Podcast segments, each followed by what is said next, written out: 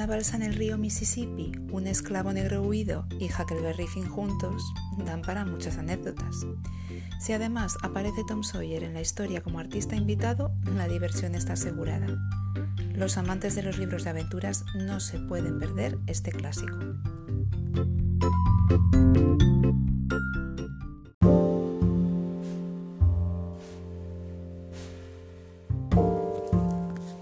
El autor de esta obra es Mark Twain, uno de los escritores americanos más aplaudidos del siglo XIX.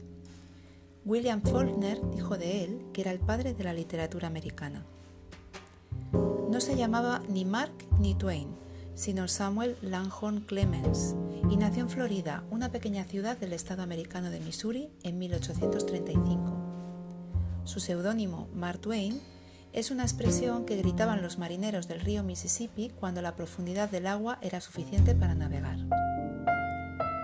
Mark se crió en Hannibal, una ciudad a orillas del río Mississippi, que le inspiró como localización para sus historias sobre Tom Sawyer y Huckleberry Finn. A los 12 años su padre falleció y dejó de estudiar. A partir de ahí hizo un poco de todo. Trabajó en una imprenta, escribió artículos periodísticos e incluso fue marinero en el río, pero el éxito a nivel nacional de uno de sus textos hizo que finalmente se decantase por la escritura.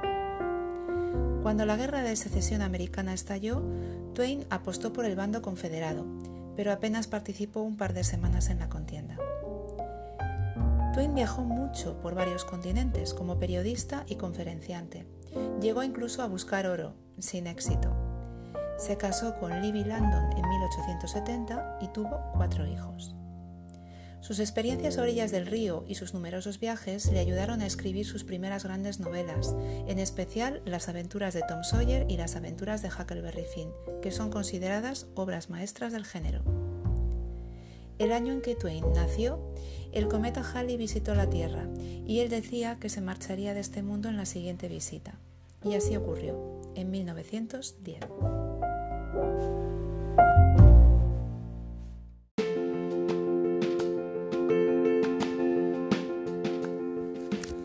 Mark Twain publicó Las aventuras de Huckleberry Finn en 1884, cuando tenía 49 años. Este libro es una secuela de las aventuras de Tom Sawyer y le encumbró como uno de los grandes de la literatura americana. De hecho, muchos expertos la consideran una de las mejores novelas de la historia. El libro está narrado en primera persona.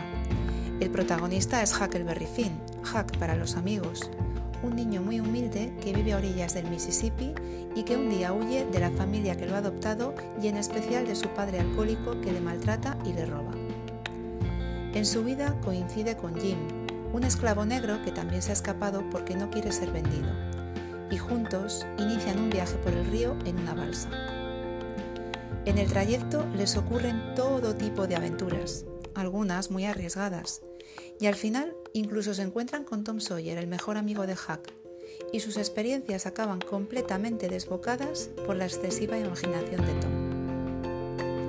Huck es un niño travieso, valiente y espabilado, pero siempre quiere hacer lo correcto, y a veces duda sobre si debe ayudar a un esclavo negro en su fuga. Pero Jim demuestra ser una persona de fiar, así que al final acaban siendo amigos. El libro tiene mucho entretenimiento y sentido del humor. Algunos han criticado el final de la historia, ahora te corresponde a ti decir si te gusta o no.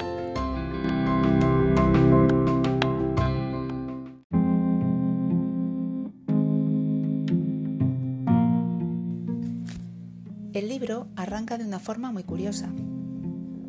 No sabréis quién soy yo si no habéis leído un libro llamado Las aventuras de Tom Sawyer, pero no importa. Ese libro lo escribió el señor Mark Twain y contó la verdad, casi siempre. Algunas cosas las exageró, pero casi siempre dijo la verdad. Twain describe muy bien los juegos de los niños, sobre todo cuando se organizan en bandas. Ahora vamos a fundar una banda de ladrones que se llamará la banda de Tom Sawyer. Todo el que quiera ingresar tiene que hacer un juramento y escribir su nombre en sangre. Todos querían. O por ejemplo, Siguieron hablando del tema y me iban a dejar fuera de la banda, porque decían que cada chico tenía que tener una familia o alguien a quien matar, porque si no, no sería justo para los demás. Resulta muy divertido ver la realidad a través de los ojos de un niño, como Hack. No tenía nada de color en su cara, donde se le veía.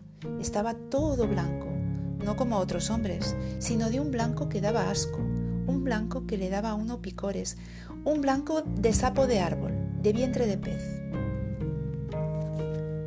Padre siempre decía que había que llevarse un pollo cuando se tenía la oportunidad porque si no lo quiere uno, es fácil encontrar a alguien que lo quiera, y una buena obra nunca se olvida. No vi ni una sola vez que no lo quisiera padre, pero en todo caso eso es lo que decía. Es maravilloso vivir en una balsa. Arriba teníamos el cielo, todo manchado de estrellas, y nos echábamos de espaldas, las mirábamos y discutíamos si alguien las había hecho o habían salido porque sí. Jim siempre decía que las habían hecho, pero yo sostenía que habían salido. Me parecía que llevaría demasiado tiempo hacer tantas. Que lo disfrutéis. Hasta pronto.